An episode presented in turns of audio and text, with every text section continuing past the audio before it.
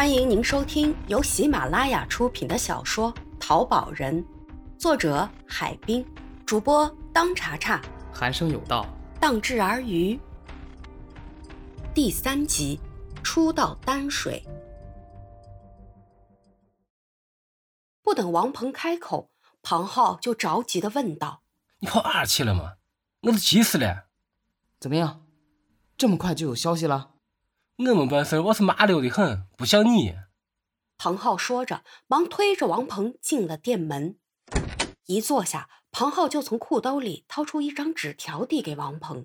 只见纸条上写着：“河南省南阳地区西峡县丹水镇。”庞浩说：“这都是发现恐龙蛋化石的地方，时间是两年前。”王鹏马上打开了从父亲那里拿来的地图册。翻到河南省行政图一页，两个脑袋、四只眼睛在不停的寻找着丹水的字眼。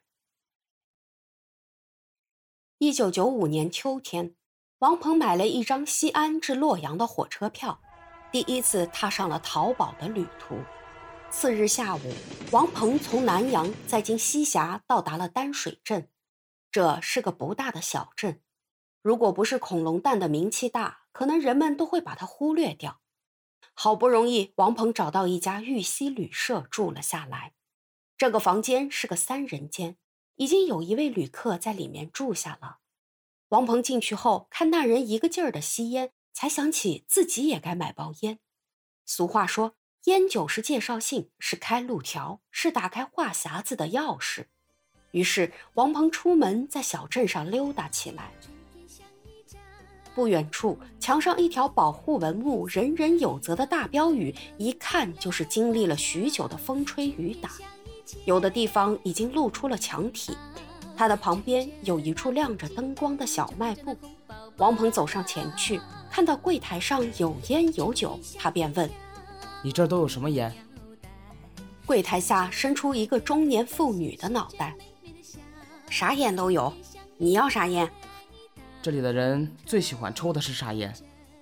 妇女仔细看了看他，说：“你是外地来的吧？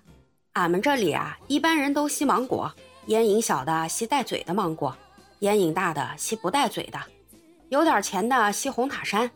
那就给我拿一包红塔山，再拿两瓶啤酒，一包花生。”妇女用塑料袋把东西装好，交了钱，王鹏回到了小旅店。推开旅店的门，只见那名五十来岁的中年男人还坐在桌子边吸烟，满屋烟雾缭绕。王鹏放下塑料袋，打开窗户，一股新鲜的空气扑面而来。王鹏转身用河南话问：“恁是本地人？是南阳人，过来买点商货。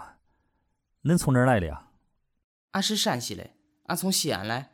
西安人咋还会说河南话嘞？”西安人很多都会说河南话，那恁咋走到这儿了呀？俺是做古玩生意的，下乡淘宝来了。咦，这小地道的古玩呢，早都让人淘了差不多了，能有啥宝啊？王鹏拿出红塔山，递给那人一只，自己也叼了一只，一摸口袋，哟，忘了带火嘞。那人忙递过来一个火机，啊，这儿有，这儿有。王鹏又把啤酒和花生拿出来，放在桌子上，对那人说：“来吧，来吧，边吃边聊。这初次见面，那多不好意思。那有啥？烟酒不分家嘛。恁贵姓？哦，俺姓尹，叫尹阳天，家住南阳市宛城区。你就叫俺老尹吧。啊，俺叫王鹏，第一次到南阳来，很多地方都不懂，还请关照。啊，别客气。说着，两人用牙咬开了瓶盖，碰了一下，喝了一口。一瓶酒快喝完的时候，王鹏话锋一转：“哎，老尹，我咋听说这地方出过恐龙蛋呀？是不是真的？”老尹也高兴了，伸手点着一根烟：“咦，可不是嘛！两年多以前呀，这里不远的地方发现了可多的石蛋子儿。”一开始呢，没人把它当宝贝，这周边的农民啊，都拿来围地呀、电路呀，还有一些人呢，收购回去做那啥中药引子。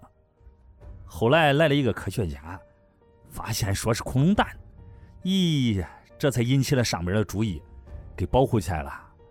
这凡是发现这有私自挖掘倒卖的，通通抓起。政府一下子收了好几千颗呀，处理了几十个人。哎，那现在嘞，还能搞得到不？现在是没了呀，那个地方呀，都叫政府封起来了。听说要建成啥啥博物馆。不过，哎呀，我咋听说这一块儿都会出土那玩意儿？具体了我也说不清，我不是做这一行的，隔行如隔山嘛。老尹抬手看看手腕上的电子表，哦，不早了，不早了，呃，我明天还要早起去收商货嘞，睡吧，睡吧。说完，起身脱衣，上床睡觉了。第二天一早，天还麻麻亮，老尹就出了门。王鹏独自迷迷糊糊又睡了一会儿，想想有事情要办，再也睡不着了。于是起身洗漱，完毕后，老板娘见他已经起来，就提了个开水瓶子过来，给你送开水。啊，搁那儿吧。老板娘四十来岁，一双丹凤眼，圆脸，个子不高，肤色还可以，扎着一只马尾，身着白色黑点上衣，略显得有点风骚。老板娘，咱这儿哪有早饭呀？对面那条街。往前走一点，有个小饭店，只有面食。我看你是外地人，不知道吃不吃得惯。可以，我也是北方人，面食都行。王鹏吃完早饭回来时，老尹已经在办理退房手续了。